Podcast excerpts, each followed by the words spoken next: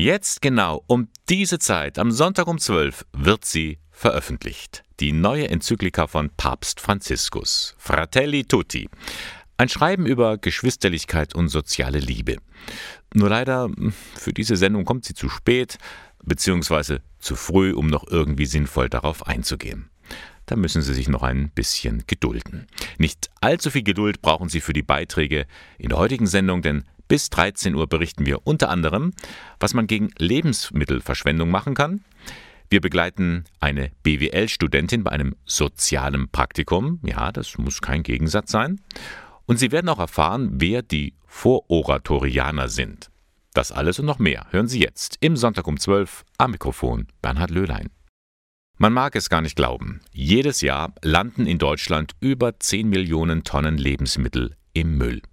Das meiste davon wäre noch essbar, wird aber nicht mehr verwendet, weil das Haltbarkeitsdatum abgelaufen ist oder weil es zum Beispiel bei Obst und Gemüse kleine Dellen hat. Mittlerweile gibt es aber schon einige Leute, die sich Gedanken über das Thema Lebensmittelverschwendung machen. Gerade heute am Erntedankfest, da können wir doch mal bei uns selbst gucken. Wie viel werfen wir eigentlich weg? Kaufen wir sinnvoll ein?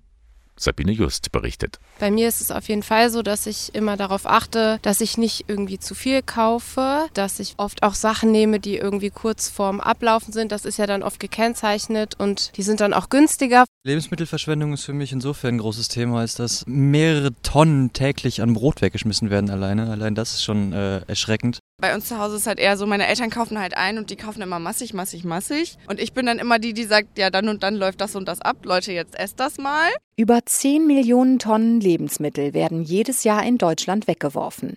Viele finden, das muss sich ändern.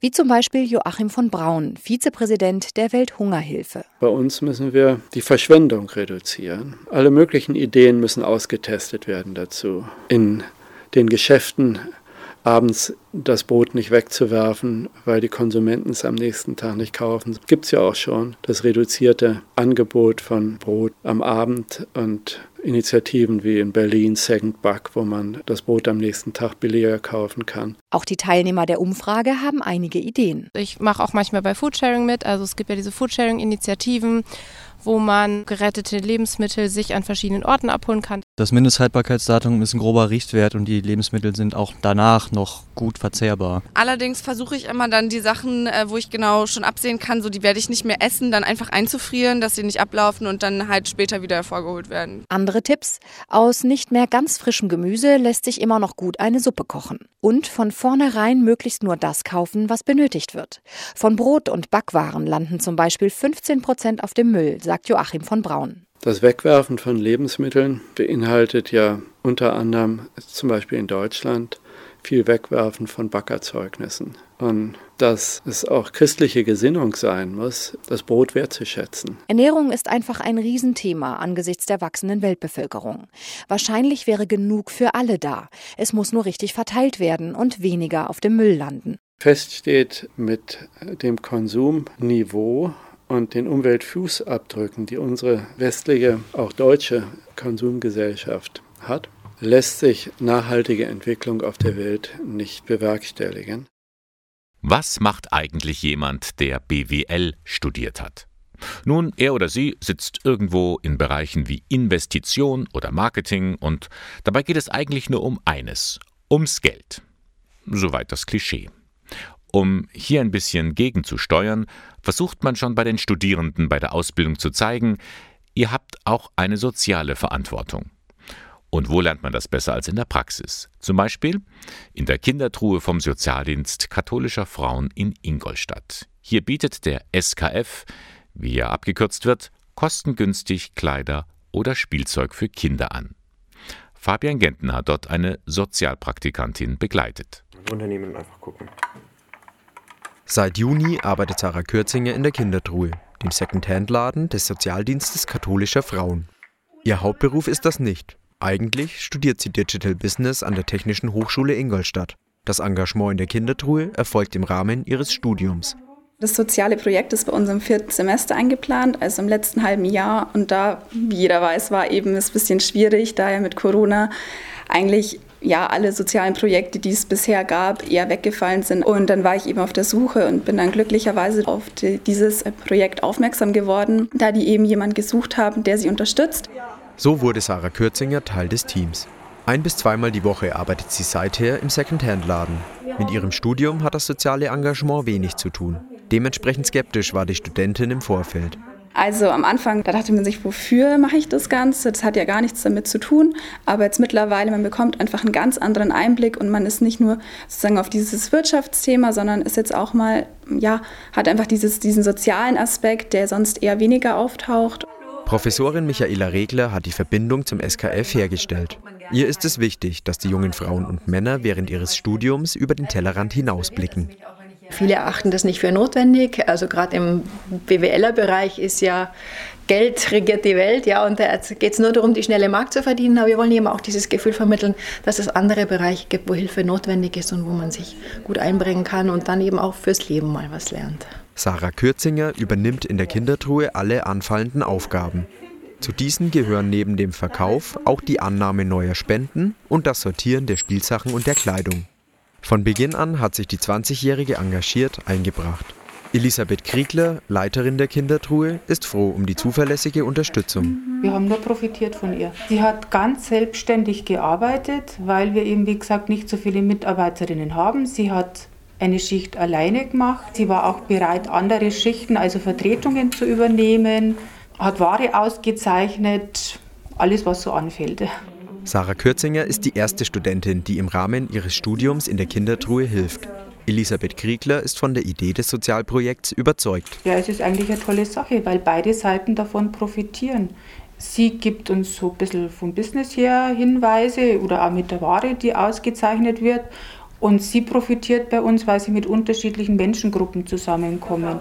Noch hat Sarah Kürzinger einige Monate in der Kindertruhe vor sich. Mindestens bis Ende des Jahres wird sie im Secondhand-Laden weiterhelfen und dort wertvolle Erfahrungen sammeln können. Es gibt einem einfach so einen anderen Blickwinkel auf die ganze Sache und das ist eigentlich was, das sollte jeder mal machen. Ich bin sehr glücklich und ich glaube, ich hätte nichts Besseres finden können. Über den Tellerrand hinausblicken und neben dem Studium Erfahrungen aus dem Leben sammeln. Sarah Kürzinger hat ihre Projektstelle dafür gefunden, in der Kindertruhe des Sozialdienstes katholischer Frauen in Ingolstadt.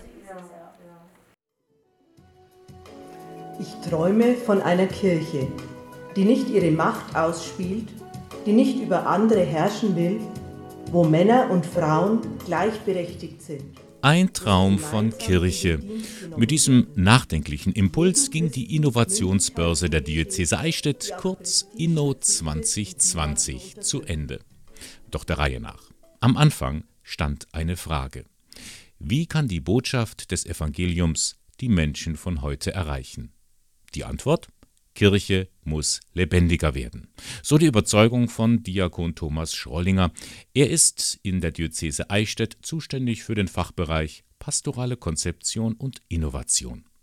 Und darum haben er und sein Team Interessierte aus allen Teilen des Bistums zu einem Innovationstag eingeladen nach Talmessing in Mittelfranken. Moment, katholische Kirche und Innovation, ist das nicht ein Gegensatz? Viele erleben Kirche und Innovation leider Gottes als Widerspruch. Es ist so. Aber wenn man so an den Ursprung der Kirche, also an die Urkirche äh, zurückdenkt, äh, wurde damals schon von einem neuen Weg gesprochen. Und es ist auch in der heutigen Zeit immer noch so, dass die Ansätze, die wir vom Evangelium, von der Botschaft her haben, eigentlich etwas Neues ist und dass wir gesellschaftsgestaltend sein könnten, wenn wir es nur richtig machen. Wie man es richtig anpacken kann, das sollten einige Beispiele aus der Praxis zeigen. Zum Beispiel das Weihnachtsabo aus Hilpolstein. Immer am 24. eines Monats trifft sich die Pfarrei an einem anderen Ort, um einen Gottesdienst zu feiern. Kaplan Corbinian Müller. Am 24., weil wir damit die Analogie zum Heiligabend, zum 24. Dezember schließen wollten. Wenn man am 24. Dezember in die Kirche geht, warum nicht dann auch am 24. März, Juli oder wann auch immer? und immer an einem anderen Ort, weil unser Pfarrverband aus fünf Altpfarreien besteht und wir diese Orte alle mit einbeziehen wollten und darüber hinaus auch noch weitere Orte. Das Angebot kommt an. Bis zu 150 Besucher nehmen jedes Mal an dieser ungewöhnlichen Gottesdienstreihe teil. Ungewöhnlich ist auch das Lied, das da immer am Ende gesungen wird, erklärt Regina Reitel vom Vorbereitungsteam. Abschluss eines jeden Gottesdienstes oder von jedem Weihnachtsabo ist das Lied Stille Nacht, Heilige Nacht, das immer mit, andre, mit einer anderen Strophe gesungen wird, passend zum Motto des 24. Ein weiteres Beispiel für eine gelungene Innovation, die offene Kirche St. Clara in Nürnberg. Sie versteht sich ein bisschen als Werkstatt. Laut Pater Ansgar Wiedenhaus werden hier verschiedene Gottesdienstformen ausprobiert, gerade für Menschen, die mit der Kirche wenig am Hut haben. Wir haben zum Beispiel eben auch Gedenkfeiern für verstorbene Drogenkonsumenten, wo ganz, ganz, ganz bewusst gesagt wird, nee, wir nehmen kein religiöses Vokabular, weil die Leute, die da hinkommen, die haben das nicht. Und für die ist das auch total fremd. Aber wo wir trotzdem sagen, das ist ein wichtiges Lebensthema und die müssen irgendwo einen Ort haben. Aber nicht nur konkrete Projekte wurden auf der Inno 2020 vorgestellt. Innovativ wäre auch ein besserer Umgang miteinander, findet der Ingolstädter Wirtschaftsjournalist Erik Händeler. Dazu gehört Streit zulassen. Etwas, woran man sich in der Kirche noch gewöhnen muss. Wir sind sehr geeicht auf Beziehungen. Der kritisiert mich, der mag mich nicht. Oder auf Macht. Und es wird mehr darum gehen, ähm, dass wir gut zusammenarbeiten, dass wir unausgesprochene Dinge transparent machen, dass wir Konflikte zulassen und sie reflektieren und äh, anständig lösen. Also die Zukunft der Kirche hängt davon ab, wie gut wir als Gemeinde zusammenwirken. Die Zukunft der Kirche, wie wird sie aussehen? Auf diese Frage konnte auch der Innovationstag keine endgültige Antwort geben. Doch die vielen Anregungen stimmten die Teilnehmer positiv. Ja, es ist schon ziemlich viel in Bewegung. Äh, das hatte ich gar nicht gedacht, dass es so viele verschiedene Sachen schon gibt. Ich nehme mit nach Hause, dass wir als Kirche, als Pfarrgemeinderäte, als Ehrenamtliche, als Hauptamtliche an unserer Kommunikationskultur arbeiten müssen. Ich finde es erstaunlich, dass jetzt trotz Corona-Beschränkungen hier so viele Leute da waren und eine sehr große Vielfalt an Ideen und Engagement da ist. Ja, das ist ermutigend. Die Inno 2020 keine Eintagsfliege. Im nächsten Jahr geht's weiter mit neuen Beispielen von vielen innovativen Wegen. Bis dahin bleibt man in Kontakt, vernetzt sich und darf so mehr als nur ein bisschen träumen – von einer lebendigen Kirche. Ich träume von einer Kirche, die lebenswert ist, die Heimat gibt, die Begegnung wagt. Sie leben zu viert in einer Wohngemeinschaft in Ingolstadt. Vier Männer. Das allein ist nichts Ungewöhnliches, aber diese vier sind alles katholische Priester bzw. wollen es werden. Und das findet man dann doch nicht so oft. Seit gut fünf Jahren besteht die Gemeinschaft der sogenannten Vororatorianer.